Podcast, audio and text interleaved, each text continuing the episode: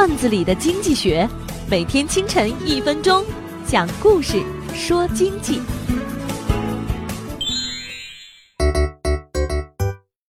英国剑桥有一个马贩子叫霍布森，他总是向顾客说，他的马是最便宜、最好的，可供顾客随意挑选。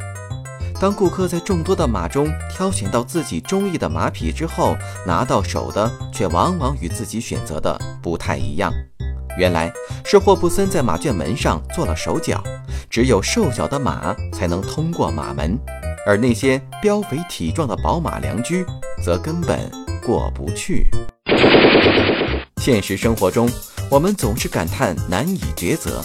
尤其是眼前的选择范围跟自己的选择标准发生原则性冲突的时候，决策者很容易钻进霍布森的选择陷阱之中。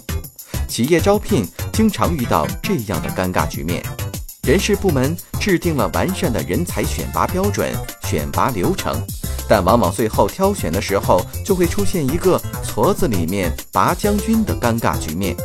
尽管在面试的时候选择了规则下最完美的人，但实际工作中未必符合要求。这样的情况你也遇到过吗？本栏目由财经榜中榜之路上说头条与上山微电台联合制作。